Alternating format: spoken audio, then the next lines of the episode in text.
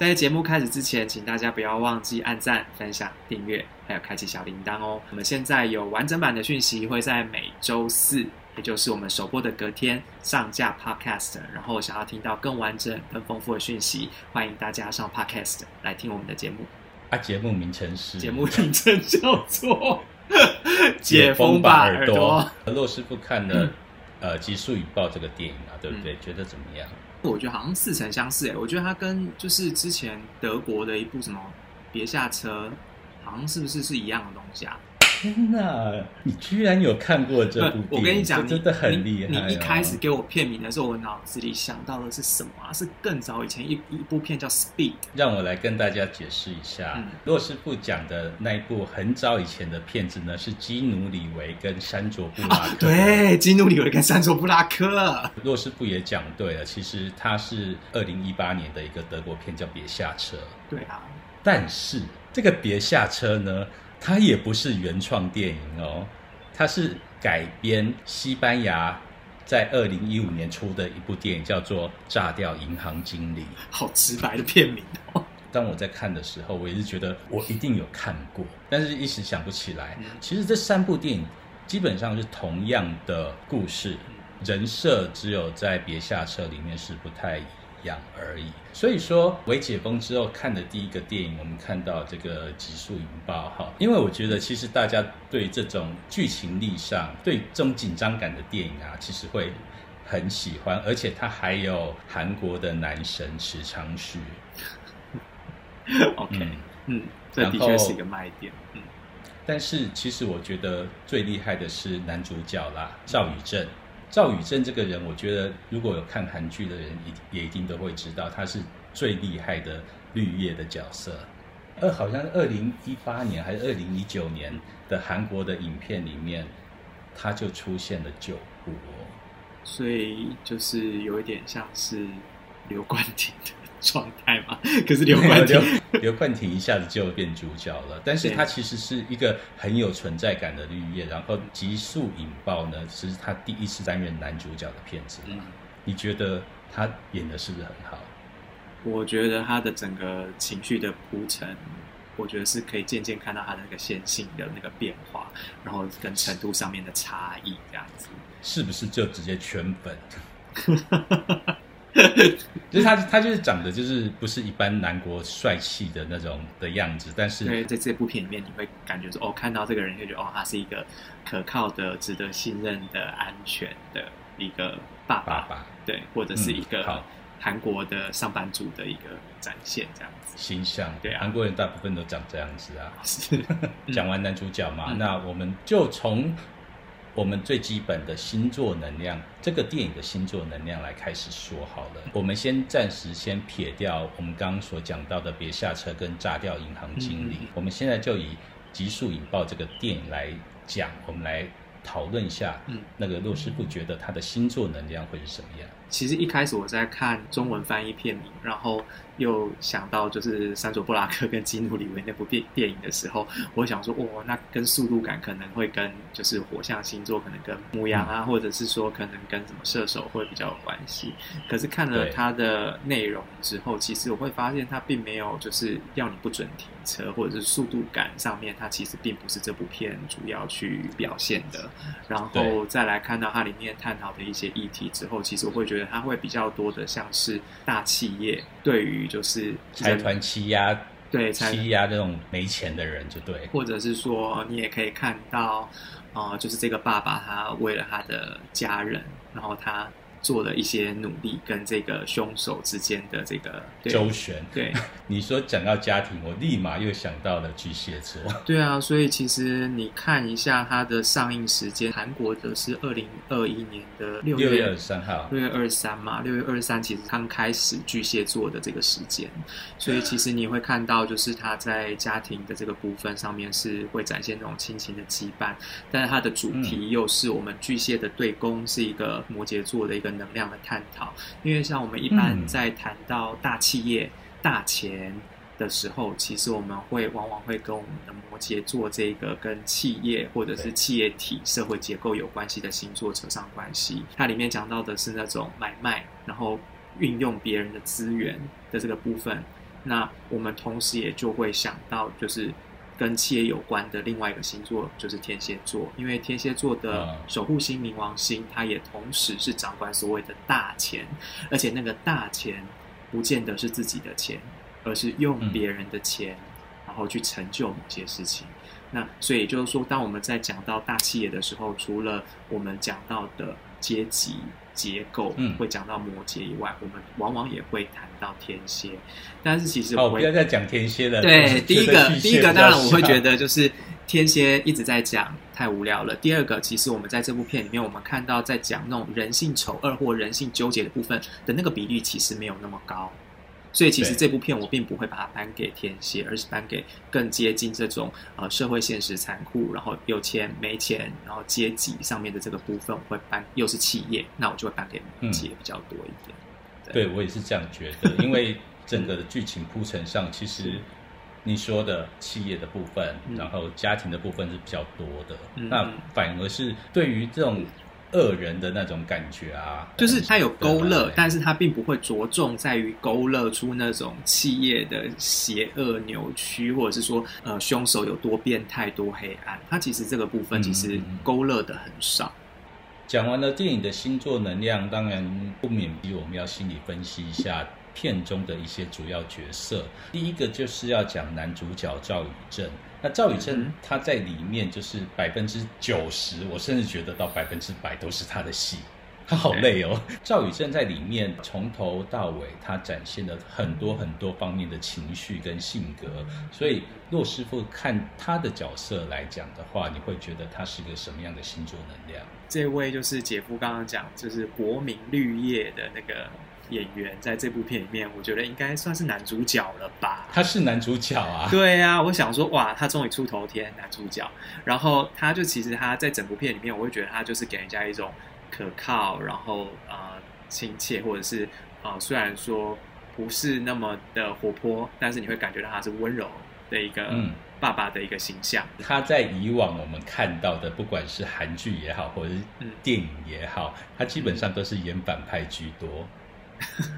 好，这是这是题外话哈，在里面其实他跟太太的关系其实没有太好，嗯哼，他是个爱家，他是个爱小朋友的爸爸，但是其实我觉得他跟家人的关系，我觉得他会以工作为重，这样的情况之下，我就会觉得说他可能会有比较多的土象特质会在里面，而且再加上他的。行业别设定，它是一个算是银行家嘛，或者是说投资方面的这个部分，投顾方面的。对，所以我会觉得它可能就是会跟比较多土象星座会去做连接。所以土象星座是哪些？土象星座的话，就是金牛、处女跟摩羯这三个星座。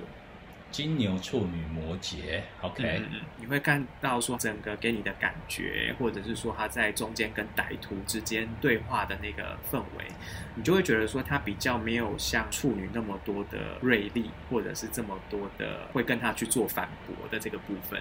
嗯哼，对对，因为其实像我们在讲到就是呃谈判或者是口语或者是心智流动方面，是算是风象星座的强项啊。那在土象星座里面，心智上面最流动，然后最能够去呃表达，或者是最能够完整的去表达自己的感受的，其实是我们的处女座。那可是因为我在这里面比较没有看到这么多关于这种处女比较凌厉的一个展现，而且再加上他所在的这个职位，或者是说他呃跟别人的相处，我觉得说比较对角色比较多一点，是那种金牛或者是摩羯在面临突发。状态的时候，其实它的那个可变动性，或者是可以想到的方法，其实没有办法那么快，或者这么灵活，或者是直接跟对手一来一往的这种状态。他一直处于一种被压制，但是他可以承受这种被压制的一种，也很偶尔也会爆冲啊。我觉得这个其实是电影情节，在高压情况下谁不爆冲？你不爆冲吗？就是都是会爆冲，每个人都会爆冲啦。我会用天秤座的那个优雅去跟歹徒周旋。天秤座它也是风象星座啊。嗯嗯嗯嗯。也就是说，其实我在这边我会觉得金牛或者是摩羯的可能性可能会高一些。你又会看到说，其实他对孩子的态度是比较不会这么的有距离感，或一般我们想象中的太阳摩羯。之前在气魂或者在其他提到摩羯座的片子里面，摩羯他的身为父亲。的时候的一些尴尬处，子女的那个会比较有一些对的互动的尴尬感，或者是说自己身为父亲的时候的那个尴尬感，对，那他比较没有，所以最后我会觉得说他可能比较像是金牛的这个部分。后来我就是来看那赵宇正他本身是什么星座，然后我就发现哦，他其实是一月十六号生的摩羯。但是我会觉得他在这个戏里面有比较多的，就是金牛的那个温柔存在在里面。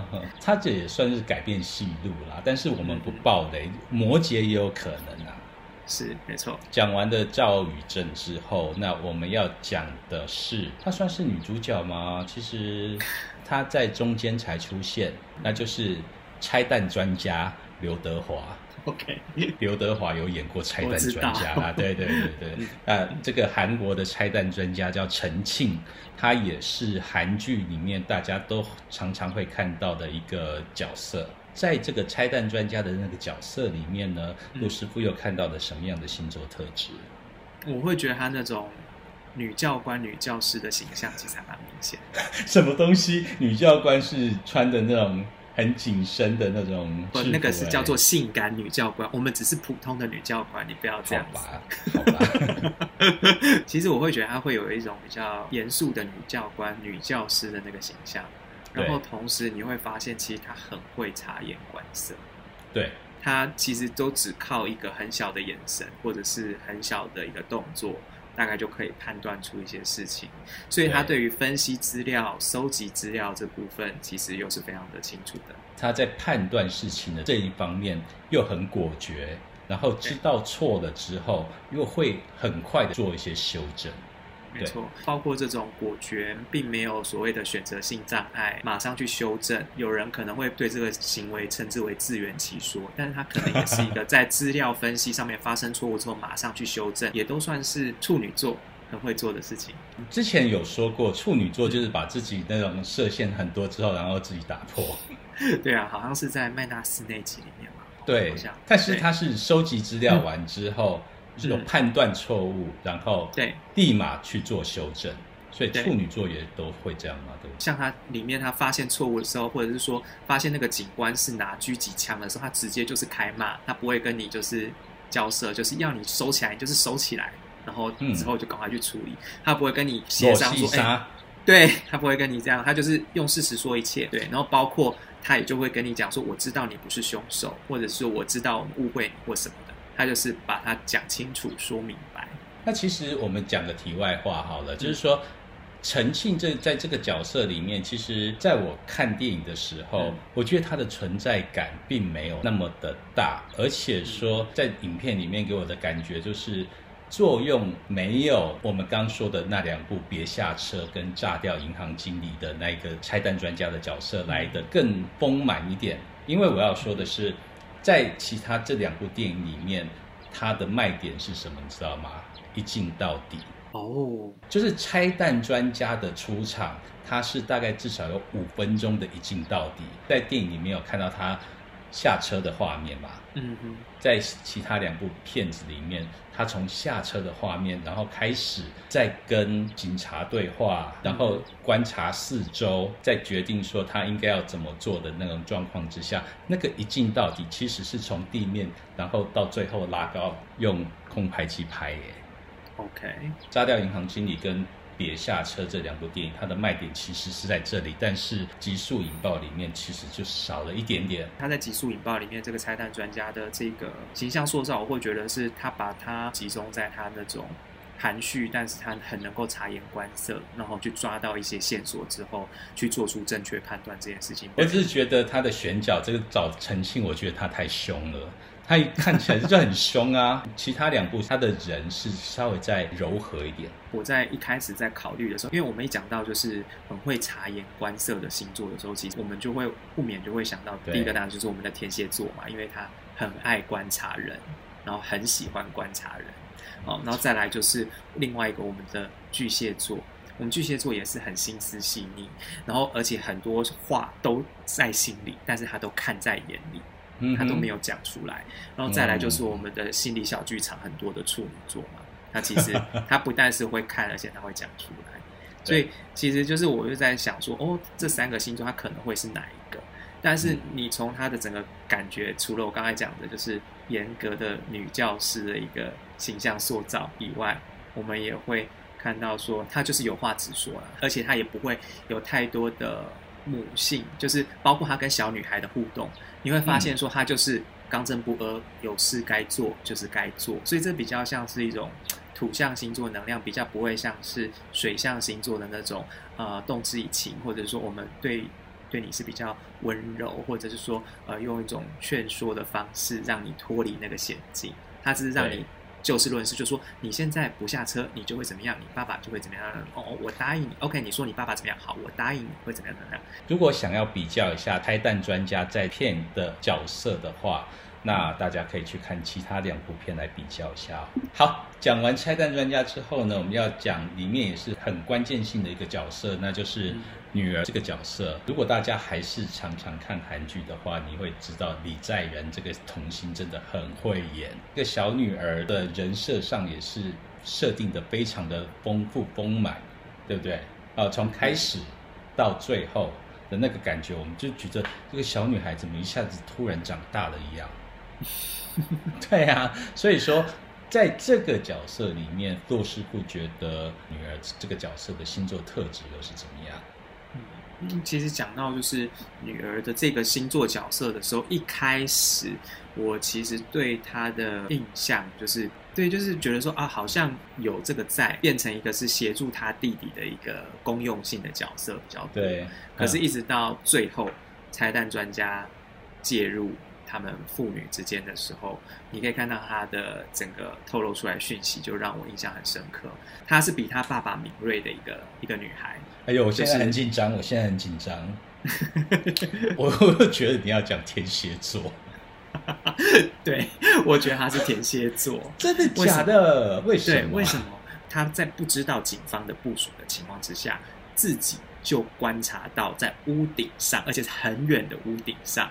是有 sniper 狙击手，狙击手，对，狙击手的。然后呢，他甚至也知道说，警方是会射杀他爸爸的。对于这件事情，他其实都是了如指掌。这是在对，这完全是警方没有在讲的时候，他可以马上的意识到这种残酷或者是血腥或者是攸关生死的这种安全性的议题。对，这其实是天蝎座方面非常敏锐的一个，算是直觉或者是天蝎座的一个天赋啊。所以你说察觉危险吗？对，察觉危险或察觉不堪跟黑暗的那种能量，就是很容易去跟负能量去做连接。如果说我们会觉得双鱼座是一种大爱的情操，很容易把很多事情看得很粉红，然后很浪漫的话，天蝎其实他是会把很多事情都看得很残酷，大而且他会。对，把很多事情都会先把最坏的部分或最不好的部分先先看得很清楚，这一点倒是跟摩羯座很像。那而且天蝎座也会跟射手座，我们一般就是会把事情看得很正面、很乐天的这种，又完全是相反。所以为什么会把天蝎跟射手两个是放在一起？天蝎的下一宫是射手，射手的上一宫是天蝎，也是因为我们在讲十二宫的宫位排序的时候，往往在连宫方面，他们会有互相解决或互相。造成问题的一个状态，所以它会是一个极端的一个一个反差。所以在最黑暗的天蝎之后，是最光明、最乐天的射手安排。就像你刚说的，就是说，你说天蝎会看到最邪恶的部分嘛，对不对？或者是最最隐晦，或者是最不堪的部分。但是我觉得，就我来讲的话，嗯，假如说我看到这些，我就我就会去把它避掉，你知道吗？这个就是姐夫的灵性选择啊，可是有一些天蝎座他会把它将计就计去拿去害人，但也有的天蝎座他会把它拿来当成疗愈人的能量，因为他看到了太多的不堪跟太多的黑暗，所以他会希望遭受到这些的人，他们能够得到疗愈或能够超越跟提升。如果说你没有那么大的情操，或没有那么不想要去惹麻烦的话，你就会选择啊，我看到鬼在这边，我就绕路走，不会跟鬼面对面的撞在一起。这我觉得这这是好事啊。是啊，就是每每个人的选择，对每个人选择哦。所以其实在这个部分，我第一个会觉得它跟天蝎座很有直接的关联以外，第二个你也可以看到，拆弹专家把他强行暴力的时候，他做了一件事，他直接一屁股的坐在炸弹上面，他说他要陪着他爸爸。嗯，其实这个点它是展现出什么？它是一个非常重视父亲跟爸爸的这种，而且在这方面是某种程度上的执着的一个角色。对，那其实我们之前在男儿网吧里面有讲到，就是说，其实我们在讲星座的时候，其实它有时候也会跟男女的阳性跟阴性能量有关系。这个部分呢，就请大家去找男儿网来看一下。我们今天就不多说。今天这一集的话，我们就反而也可以看到说，其实天蝎座的这个能量，如果落在女生的身上，它会比落在男生的身上。更重视跟父亲的关系还有连接，这是为什么呢？因为其实我们天蝎啊，我们在古典的占星里面，它的守护星是火星。对。那在近代占星里面呢，它是冥王星跟婚神星这颗小行星。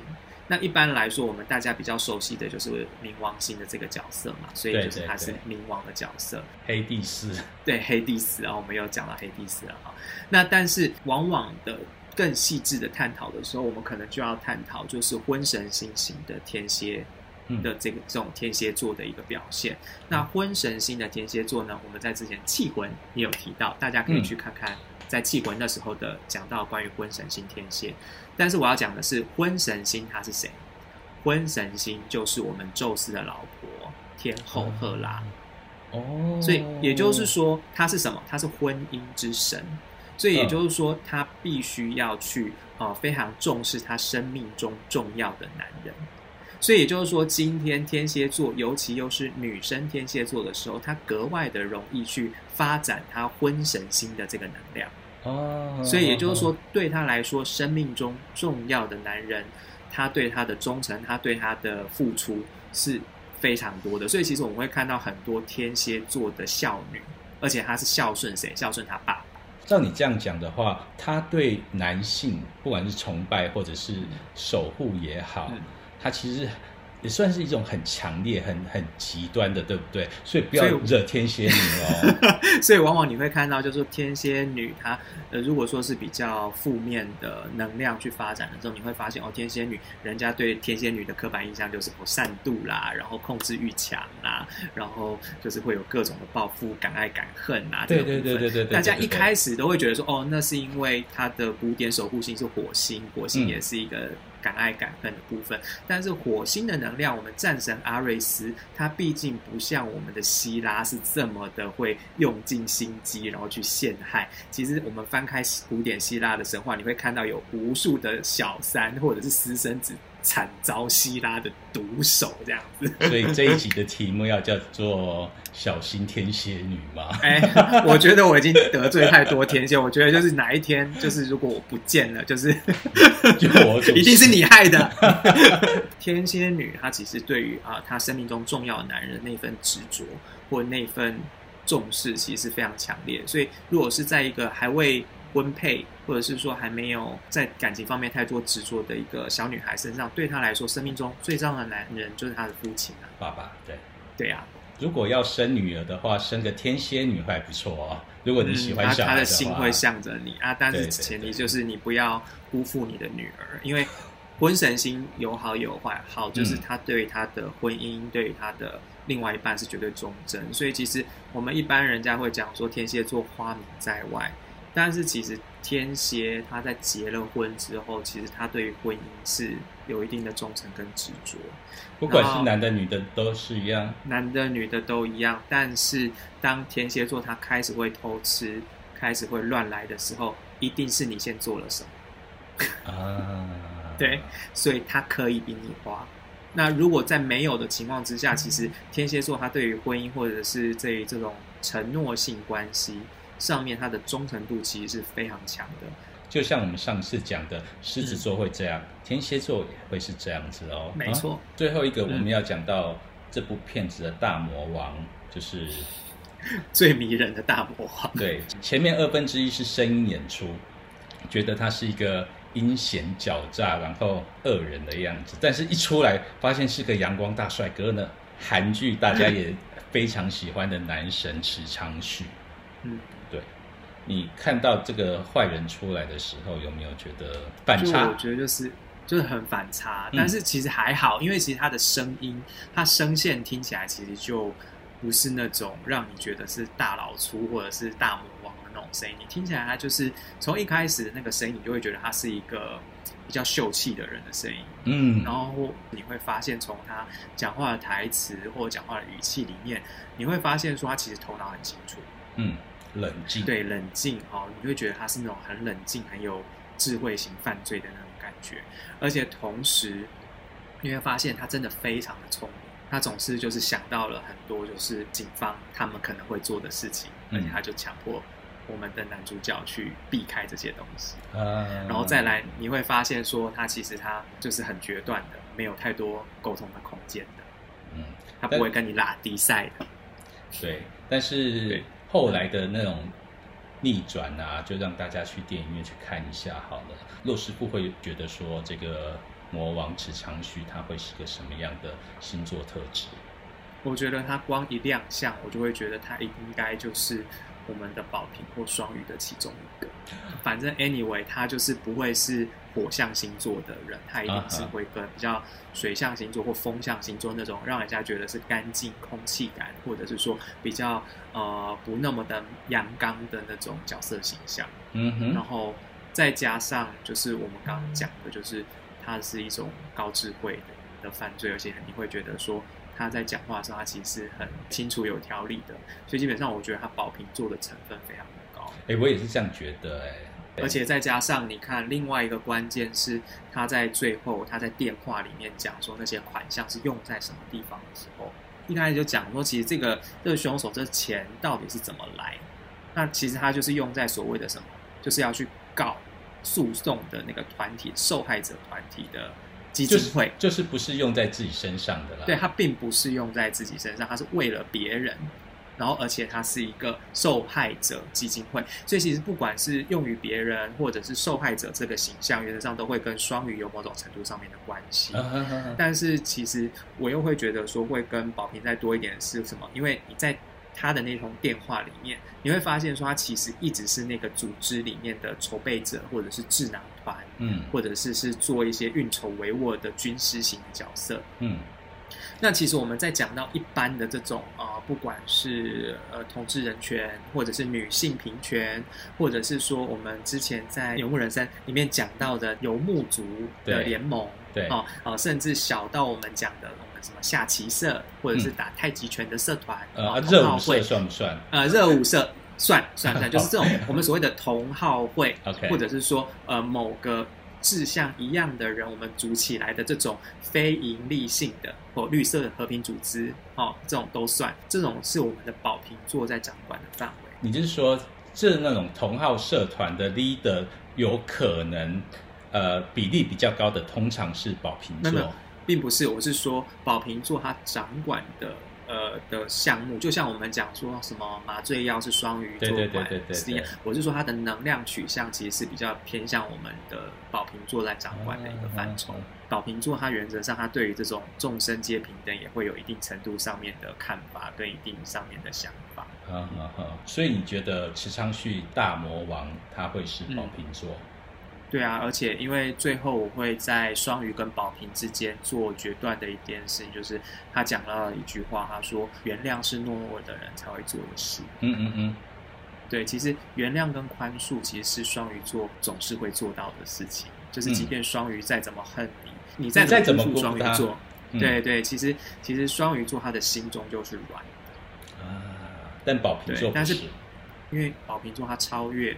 超越我们一般人的思思想理解，而且他会为了更远大的一个理想，然后去做出在把情绪压到最低的一个低线的情况下去做一些就是很所谓的文明或者是说非人性的一些决定，反社会所以也就呃对，就是当它发展到极限的时候，就会有所谓的反社会情节。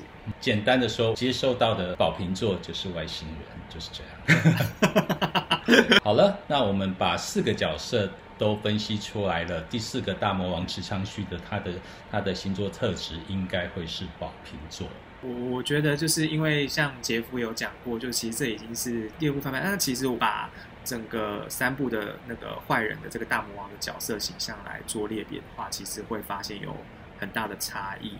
那其实从星盘上面大概也可以看出这样很有趣的一个巧合。这是一个非常特殊的一个归纳的方法，我们请骆师傅来说一下。好，其实这个部分的话，我们可以从我们的三部电影的本身上映的时间，嗯然后来看。好，那首先我们从韩国的这一部《极速引爆》里面，我们可以看到，其实它是在二零二一年的呃六月二十三号在韩国上映上映。。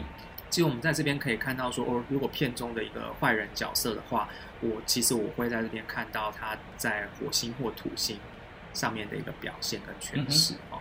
那我们在这边可以看到说，在这上映时间里面，他的土星是逆行在宝瓶，嗯，然后它的火星是在狮子，嗯。然后双星是对分。对，所以其实你可以看到，就是在这部片里面的这个形象，坏人形象，他是一个就是比较聪明，像宝瓶座的反社会人格的坏人形象，而且其实你会发现，这个坏人形象他很有明星特质，对，然后是很他就男神啊哈是有狮子座的那种明星特质，而且他在做的很多事情里面会有表演性质，嗯。或者是说他会直接在众目睽睽之下走进了封锁圈，然后跟对方来一场这这场戏对，对，然后再演一场戏呢，把这个小侄女。哈，假装的小侄女带走，并且绑架，其实这都是都充满了戏剧张力跟戏剧性的一个一个状态，嗯然后而且就是是一个很有明星架势的一个犯罪者的一个形象展现。大家想一下，你在看到池昌旭出场的时候，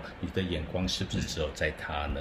好，接下来 好，但是那如果说我们反观到讲德国第一部好了，就是别下车，德国别下车是二零一八年对，四月九号，所以也就是说，其实，在整部电影的氛围里面，你会感觉说，其实，呃，别下车的这个片，它的里面的比较火爆或直接的场景，会比我们在韩国的这个里面要奔放许多。对韩国会有比较多收敛一点的部分哈。那如果我们反观到就是在坏人形象的部分，我们可以看到它的火星是在哪里？火星是在摩羯，嗯然后它的土星也是在摩羯。嗯但是它会四分我们在白羊座的天王星，嗯，所以也就是说，当天王星跟火星形成四分克相的时候，往往就会呈呈现出的那个坏人形象会有比较多的冲动，就并不会像呃之前我们讲到的这么的冷静内敛，嗯而且会有更多的呃残酷或者是更多的暴力的那个气息会存在在里面。一下车，坏人的声音一出来的时候。你就觉得他就是个恶人，而不是像是不不是是是是凶狠的恶人，凶狠，对，就是不像其实我们开玩笑的那种恶作剧电话的那种。而且是很严肃的、很沉重的，让你觉得是，就是我就是个魔王型的角色，所以也就是呼应到说，火星跟土星都在摩羯宫的时候，其实你会感觉到那种那份沉重感跟那份深沉的部分，其实是不输给在天蝎座的。所以之前我们在提到说残忍的星座的时候，我们会讲除了天蝎座以外，其实摩羯也是蛮残忍的一个星座的原因是在这里。嗯，那炸掉银行经理呢？在二零一五年推出的那一部，在二零一五年的九月二十五号的这个炸掉银行经理的西班牙的这个原著里面，其实在这里面我们可以看到它的火星是在处女，然后土星是在呃射手，而且也是一样形成四分的一个克相。那在这边我们就可以看到说，其实在这边它会比较多呈现的是什么？这个坏人他是更加的粗鲁，而且他是用一个呃很强调他是一个基层的粗工。对，或者是很不细致的一个犯罪者的一个是形象，就是一个大老粗啦。他可能比较没有像是德国版的那么多的阴沉或者残酷邪恶的感觉，但是你一定会感觉到他是一个粗犷，对，而且他是一个中下阶层的一个思考模式，或者是说行动行动准则。嗯哼，骆师傅会这样分析，其实是因为我们看了那三部电影之后，很有趣的归纳出这样子的一个特质吧。我觉得选角的这个东西，那不管是它是巧合呢，还是注定呢，大家自己去想一想。你怎么会这么厉害？我会觉得说，其实我只是照。呃，星盘的逻辑，然后去做一些分析，然后发现是有这样的状况。但是，其实如果看在一些比较铁齿或科学派里面的人，就会觉得啊，那就是你的投射，或者说啊，那只是刚好而已。那但是如果是走在一些比较呃，我觉得比较呃，对于占星或者是对于神秘学比较相信的人，他们会觉得说，哦，这个电影上映在这时候，它呈现的星盘里面，它的坏人特质会刚好出呼应，这是。注定的，或者说这个就是天上如是，地下亦然的。那我觉得就是都可以。我只能说啦，嗯，一部电影的巧合就是巧合，两部电影的巧合就可能不是巧合，你知道吗？对啊，我们刚刚讲到坏人嘛，坏人的形象，在其实，在国外的那两部角色是，就是像罗师傅说的凶狠，然后就是一脸坏的。坏人一样，并不像《极速引爆》就是一个斯文的角色。但是反观男主角，别下车跟炸掉银行经理的这个男主角的颜值要比赵宇正高很多啊！毕竟，如果要从男主角来看的话，一个的太阳是落在白羊，一个太阳落在天秤，都一定是颜值担当。哈哈哈 对啊，对啊，对啊，这样有趣的分析，不晓得大家怎么样？如果大家有想法的话，也欢迎在。底下的留言板跟我们讨论一下哦，哈，刚刚呢是骆师傅的归纳，好，那这我觉得还蛮有趣的。但是接下来呢就是姐夫的归纳，其实很有趣的事情是，当大家如果第一次看到这个电影的时候，我觉得他会觉得哇，好精彩，好精彩，好精彩。但是精彩的东西，大家我觉得啦，对于天蝎座的我来讲，我就是。这这是要先问号一下，就会发现它真的就是二度翻拍的作品。其实，在原创就是我们刚刚讲的二二零一五年的作品，第二部是在二零一八年。那其实，在《极速引爆》这个电影，其实在韩国上映的时候，其实它的第二部，也就是《别下车》这个电影，在韩国有上，所以在宣传上，大家也都知道说《极速引爆》是改编的，嗯，改编自德国的这个故事，嗯嗯。所谓知道改编的原因，是因为主角的人设不一样。哦，在别下车的那个男主角人设，他是一个老板的角色。嗯嗯嗯嗯。呃，对，然后在《技术引爆》里面变成一个银行的高级主管，但是 在二零一五年的这一部《炸掉银行经理》，他的角色就是赵宇正的这个人设。嗯嗯。对，所以基本上。我们如果说他要改编的话，我要说，嗯，极速引爆是全本照抄，炸掉银行经理，因为基本上其实都是一样，还是有一些一些不同吧，一点点，一点点，但是要改编嘛。我觉得在原创的炸掉银行经理这个电影里面，其实它的整个故事线，然后整个逻辑都非常的清楚。嗯，然后在极速引爆，它的逻辑上经过了一些改编之后，我们会觉得它有一点。我我是觉得它就变得稍稍有点格格不入，就是比较片段啦，你要去想一下，改编的成分大概只有百分之十啦。OK，对啊，这三部影片里面，我觉得改编的最好的是《别下车》。嗯，对，但是我觉得啦，大家如果对这个这样的动作片有兴趣的话，我们先从《极速引爆》开始看啊，对不对？然后我们再来去比较一下其他的两部是怎么样。我觉得这样子比较。还蛮有趣的，会很有趣啦。对，目前已经有一些评论说，《极速引爆》就是前面非常刺激，但是整个影片是他觉得是零分，因为它其实就是一个韩国的这种影视产业下，其实我觉得就是那种流水线生出来的东西。嗯，因为现在韩国的影剧产业非常的发达，它什么样的电影做不出来呢？即便是翻拍。它也都是都可以把它做得非常好。如果大家在这个未解封的状况之下，愿意去电影院看电影的话，我觉得《极速引爆》是一个很舒压的电影。的确呢，就是不管好人坏人，都让你怦然心动。哎，不是啦，就是颜值满分，然后爆炸也也是有啦，然后有是紧张刺激也是有这部片。如果大家就是想要听更完整、更丰富的一些讯息的话，也别忘了到我们 Podcast 解封吧耳朵的频道里面来听我们更完整、然后更深入的一些讨论。听完的这个急速引爆之后呢，我们接下来会有一个男神，因为这个节目除了骆师傅是男神之外，我们还会要再给大家另外一个男神。这位男神呢，等一下就要来的，他就是洛师傅最爱的 雅哥萧玉轩。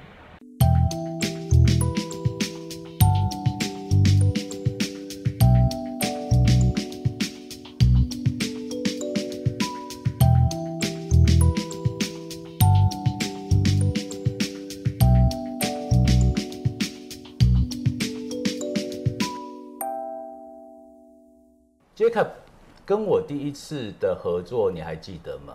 呃，记得大概两年前的吧。对对，那时候是拍一个运动产品的影片。对对对，我记得。这应该是你第一个没有被要求脱衣服的通告吧？对，这是第一个。因为基本上你宣传的要是你的写真，对，所以都会应他们要求说要秀一下身材给观众看。嗯嗯。第一个问题啊，我觉得你是一个反差非常大的人，因为我们知道你是当 model，但是其实你是法律系的毕业生。对，我是法律系毕业。嗯嗯。为什么会想要走 model 这个工作？其实，在学生时期那时候就对模特这产业有一种憧憬，有一个幻想，所以我其实，在大学的时候就有去报名，嗯，像伊林啊或凯沃他们的模特比赛。对。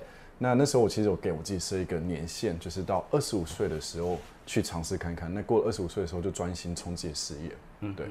然后就在一六年的时候去报名参加 m i n s u n o 比赛，那也顺利 就赢了这个比赛之后，才开始做模特这个领域。这样。那时候是几岁？那时候有点年纪，那时候刚好二十五。啊，刚刚对，就刚好二十如果那一次没有得名的话，那你可能就会。往别的地方发展，对不对？对对。所谓时尚，时尚这件事情，嗯，跟裸露其实是有关系的。裸露这件事情对你来说是怎么样的一个想法？裸露，嗯，就展现自己的身身体，是是展现自己的身体。因为我有健身的关系，所以大部分我接到的案子都会偏向运动或是健身这一块。对，那。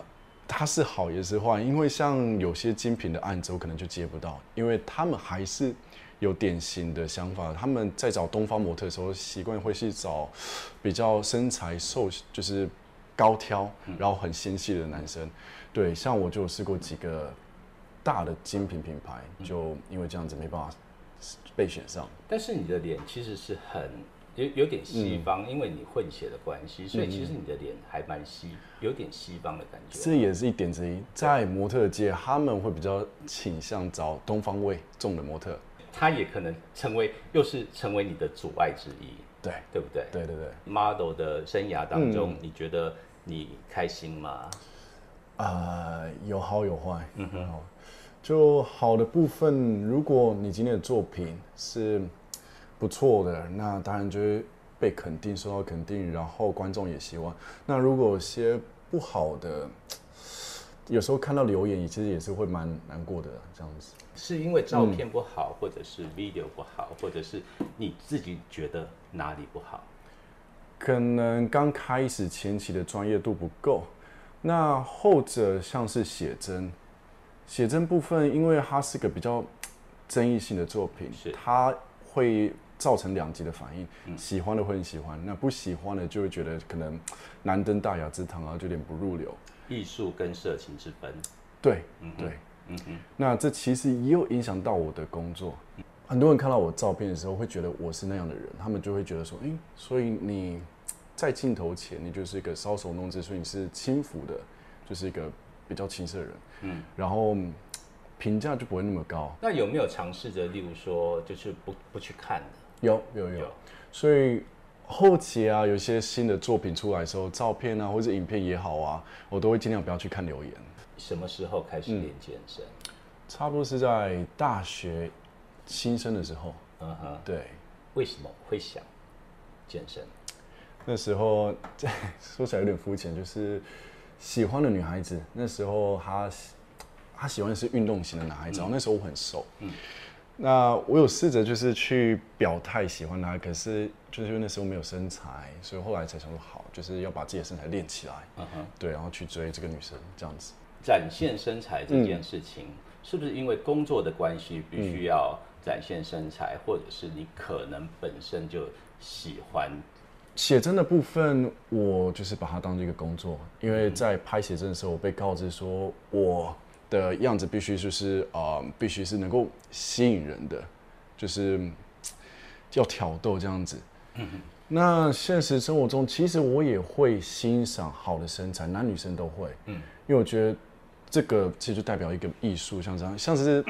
这样有点差题，可是我在大学的时候有修过美学这堂课，然后那时候我美学介绍就是希腊雕像，对，因为我觉得身体其实有一种美学的展现。是，可是写真之后，让我慢慢意识到，不能只让大家看到这个面相。是，因为现在有些人看到我，可能就觉得哦，他是个坨形，他就是个肌肉棒子，他就可能就是只有肉体而已。我的本业是教书，对吗？我有在大学任教，还有补习班。嗯那刚好在大学就有一个校友，他就看到我有出写真。那他直接对我们的客户反映说：“哎，怎么会请一个这样的老师出了写真集，然后在镜头前搔首弄姿老师当教，就是一个讲师？”他还直接说：“难怪你们的大学会排名会慢慢落后。”所以看到这样时候是有一点生气，也有点难过。写真难磨。对，OK，跟你的教师的身份，嗯，你在中间怎么做转换？教师的身份。因为毕竟教学是我的本业，然后从事时间也比模特久，所以在我的专业上，我还是保持一贯的专业。那写真这一块，就是我会切换到那个角色。我今天在拍照，那我就会先去做好准备。可能这个客户他希望的方向是怎么样，先去找一些范例图。那写真也是，我会参考一些欧美的啊，或是其他的呃写真，然后试着去往那个方向走。所以我会把它分得蛮清楚的啦。你的裸露的极限是？基本上就写真来说，只要遮住第三点都 OK。那时候在拍写真的时候，我们一开始就说好这是全裸拍摄，但是不全见，所以读者其实看不到重点部位。对对。那裸露的话，我觉得要看场，像我个人有在健身，那。我觉得我一方面也希望就是得到一些掌声认可，就是说，哎，你今天练了健身有成果，那会想要被看见。那写真的照片不一样，它是会比较有点，呃，带有一点遐想，像这是在床上啊，或一些性感撩人的姿势。那我觉得这些都为了艺术，这些都可以做牺牲，可是我觉得还是要有一个极限。你刚说牺牲，它是一种牺牲吗？或许不是牺牲，像好莱坞很多大明星，他们在电影里面都有全裸演出过。对我来说，嗯，其实我是希望能够被看见我身材这部分，毕竟我也是花蛮多的心思在这上面。对，像控制饮食，然后我几乎每天运动。嗯，就像你说古希腊雕像，它一定是全裸的。对，所以但是你说你的底线就是不能全裸，呃，不能露第三点。那这个坚持，我我想知道这个坚持的点是在，一方面也是为了保护我的另外一半，嗯哼，对对对，嗯哼，因为这是蛮私人的东西，嗯，二方面也是，如果你拍了这样的作品，那往后对我的生涯发展确实有点困难，嗯，如果我真的想要继续拍一些精品啊，或者是一些真的从事广告或是演戏的话，也很困难，嗯对。所以对我来说，他还不在我的选择里面呢。嗯，除了身材之外，你还有什么想让大家看到的？我的其他身份，就像是稍早跟你说的，我在教师的身份，对教师的身份，我在补习班，还有大学任教，然后还有私人家教。嗯哼。那这阵子我也开始培养新的技能，就是我一直以来都很喜欢摄影，所以我也有跟一位老师学摄影，让我自己的工作室这样子。所以，我希望大家可以看到，除了肉体之外，除了拍一些很漂亮的完美照片之外，还有其他什么的大家没看到的，我希望能被知道这些。演戏啊，唱歌啊，听起来你对这些没什么太大的兴趣哈。年轻的时候想过，嗯，我以前还蛮喜欢唱歌，高中的时候参加过合唱团。演戏的部分，我们经纪公司有帮我们安排表演课，嗯，那过程中是蛮有趣。可是如果要说你有很大的表演欲望吗？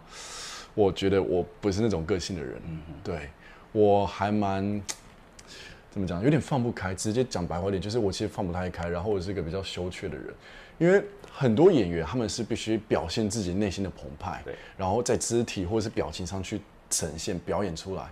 可是我其实不太做得出来这些动作，就也还在磨练。可是我知道这不会是我想要走的路，嗯哼，对比起。目前荧光幕前的表演，我更喜欢幕后的工作，像是摄影啊，或者是其他的也好，我更喜欢是做这样的事情。啊，嗯，你羞于表现自己，嗯，但是你敢于解放自己的身体，嗯，这个差别是平面跟动态，我觉得还是不太一样。嗯，平面我可以在那一刻变成大家想要的那个样子，可动态的方面，可能我自己肢体也不太好吧，可能。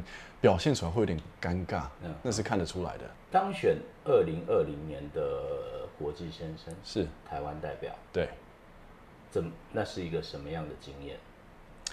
嗯，我觉得非常的荣幸。其实，在前一年的时候，他们主办单位就来面试我了，对。可是他们后来选另外一个男生，那主办单位也很直接跟我表明原因说。因为我的个性关系，我比较不会的去表现自己，比较害羞含蓄。嗯，他们觉得我必须在舞台上已经是呈现自信，已经准备好自己的状态了。所以后来过了一年，他们在找我，他们觉得，哎，你好像可以了，所以才这一次就让我去比这样子。他们那时候其实已经面试过蛮多家经纪公司的模特这样子了。因为今年疫情的关系，应该还没有去吧？还没，还没。对，你对这个嗯比赛，它会带给你什么样的经验？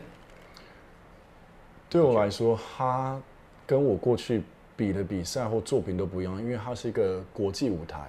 你今天跟你一样站在这舞台上的人，都是在自己国家内精挑细选出来的呃精英，这样子，层级压力层级就不一样，因为你不是只代表自己了，你今天代表是台湾。你讲出来的话，你的行为，你都必须为你的国家负责。然后你也要知道你自己国家的特色是什么。所以这也是我目前还在做的功课。我必须要如何去介绍台湾？那如何在一些机智问答或是一些他们的 challenges 里面的时候表现不一样？对，嗯嗯。Jacob 觉得自己最迷人的地方在哪里？个性吧，这样讲有点自以为是。可是，可能因为在表演圈、演艺圈待久了，然后我自己看多了，就会觉得，哎，嗯，像我这样傻傻的，然后讲话含蓄，哎，好像不多。那你觉得这样的个性适合在演艺圈吗？不适合，非常不适合。在演艺圈，你是要一个呃非常会表现自己的人，对，所以。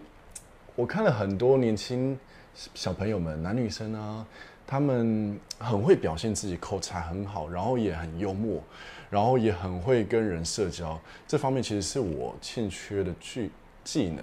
可是，在这样的领域待久，其实我发现，哎，这样的个性不见得是不好，或者我自己反而会欣赏跟我类似这样的人，就觉得相较起来，真诚吧。那顶着。模特比赛第一名的光环出道，嗯，那所有应该所有人在看你吧？对对，对于自己有任何的所谓的在精进啊，或者是一些有有，呃，举例说，在刚开始报名比赛的时候，我其实。老实说，吐了蛮多次，因为我的个性其实不适合做这样的事情。然后那时候我就我知道台下有将近快五百个观众，很多人都会看着你，所以在比赛的前一刻，其实我有那种很想要吐的感觉，因为我很紧张。后来比完赛之后，然后运气好的得了冠军，之后就开始去逼自己去适应人群，适应就是注目，因为这就是这个工作必须的。所以久而久之也慢慢习惯，就是在大家面前表演啊，或者是去拍照啊、秀身材这样子。嗯，第一名的光环在接下来的工作里面，客户或厂商或摄影师觉得你不好，或者是什么样类似的状况有发生过吗？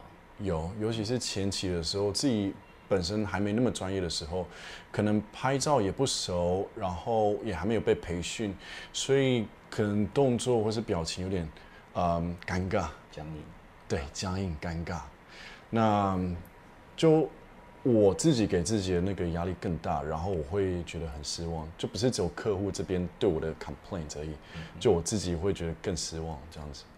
你听过让你最难受的 complaint 是什么？可能是人身攻击吧。嗯哼，对，就可能他不是要来希望你更好，也没有要给你就是任何的指教，他就是纯粹的就是不喜欢你，然后纯粹就是要骂你这样子。或许因为我的写真那时候发行，所以我上了不少节目去打书，啊，可能短时间冲了那么多流量，那可能确实会引起一些人会觉得，诶，他凭什么？我觉得还好啊，为什么就是他可以出写真？为什么他就是突然间大家都觉得他很好？就难免会遭妒了。我觉得这我承认。对，你从什么时候开始觉得你自己很帅？我必须说，从小到大，我不是一个很有自信的人，因为嗯，我小时候常转学，光是小学就有十几所，然后我也有被霸凌过，所以我其实一直对自己没有很有自信。可能是嗯，有收过一些情书之后吧，在高中的时候，对，有收过一些女生的情书，之后才开始才开始觉得，哎，或许自己好像长得还不错，还可以这样子。健身这件事情能？能让人变帅，对不对？我觉得有帮助。对，当你看到你自己的身体线条的时候，有成果的时候，你会有自信。当你在拍照的时候，嗯，你你的心情是有把自己设定成什么样的人物，或者是把自己设定在哪一个情境里面去做这样的动作，去摆这样的 pose？你有变成那一个人吗？有，就会想象说，呃，镜头下我是。读者，他们的可能另外一半，那在有点像是在调戏、挑逗另外一半的那种感觉，这是我的人设哦。嗯哼，对。现在这个时代就是资讯爆炸时代，现在大家看多了这种肉体照片，所以大家不假思索就会去对这个人品头论足。嗯，他们也不会认真的花时间去想说，哎，这个人的个性会怎样，或什么去认真了解这个人。那他们看到就觉得，哦，就是另外一个脱星嘛，啊，就一个想要红的网红。对，所以也蛮可惜。我们在这个时代，我们就变成已经很容易的去 judge 一个人。当你在拍这些照片的时候，你当时的状态是舒服的吗？只是说，当摄影师可能要求你做你不想做的 pose 的时候，但是那是工作，对，那会需要，对不对？那你在现场会不会有一些啊，例如说 argue 或者是什么的，或者是讨论什么的？啊，我的这两本写真书的摄影师，他们基本上也蛮好沟通的。他们也是把这个当做一个工作，所以他们蛮尊重我。照片拍完都会给我看所有的毛片。他们有，甚至我的公司想要原图，就是不小心漏点的原图。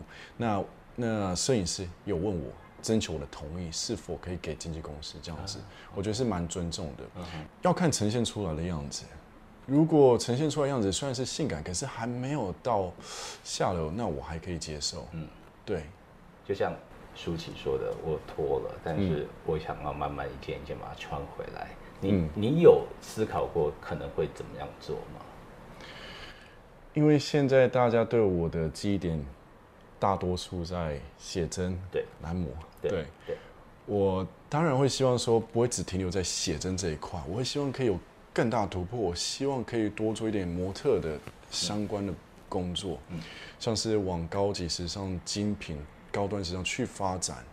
那就回到我们刚刚讲的，这个其实对我是有点吃力，一方面是身材，二方面也是脸蛋。亚洲模特的需求本来就已经不多了，那他们又会希望亚洲模特就是要更东方，所以在这样的情况下，要再去走这条更难。所以我是。保持着平常心啊，保持平常心。对，能做的就去做，就是去吸收知识啊，或者什么的。网页随时开、随时有的状况之下，嗯你怎么会想说，嗯，学生可能不知道你在做什么？就跟你讲的一样，他们会自己去搜寻。网络那么发达，所以有时候他们看到我的一些照片，尤其是年纪比较小的学生、国高中生那种，他们也会有点尴尬，对他们来说。那嗯基本上我就跟他说，那是老师的另外一个工作，那不代表我教师这个身份，我是完全切割的，大部分都能理解啦。嗯嗯嗯。所以其实我觉得，嗯，你只是把这个调试的很好，你自己可以把这两个工作调试的很好。不容易。